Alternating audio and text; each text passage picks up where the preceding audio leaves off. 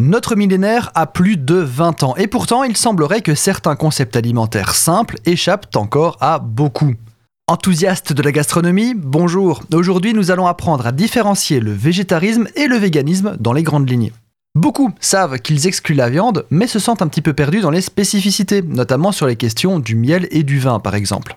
Alors, le végétarisme est un régime, donc une façon de s'alimenter qui exclut la chair animale. Adieu donc veaux, vaches, cochons, couvées.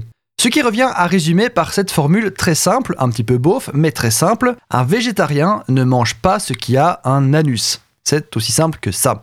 Le végétarisme peut être culturel, religieux, comme en Inde par exemple, militant, éthique ou écologique, ou peut-être même les cinq. L'idée derrière étant de supprimer les problèmes liés à l'exploitation animale comme la maltraitance et la pollution que cette industrie engendre.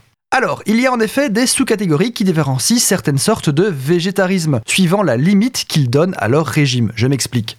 Le lait, par exemple, et ses dérivés, donc crème et fromage, sont notamment consommés par un végétarien. Même chose pour les œufs et le miel. Or, certains vont l'exclure, créant de la sorte une sous-catégorie de végétarisme, si on peut l'appeler comme ça.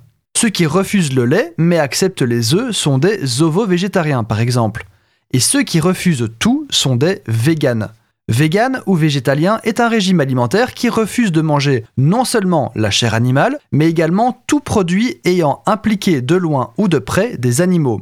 Ça peut être facile à comprendre comme les œufs ou le lait qui sont des aliments produits par des animaux, ou plus techniques comme le vin et le miel.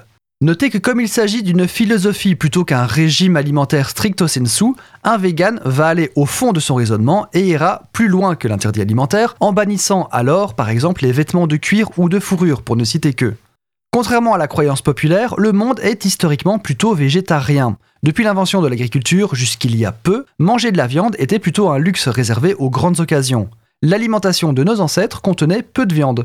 La production et la consommation de viande n'a vraiment explosé qu'à la moitié du XXe siècle.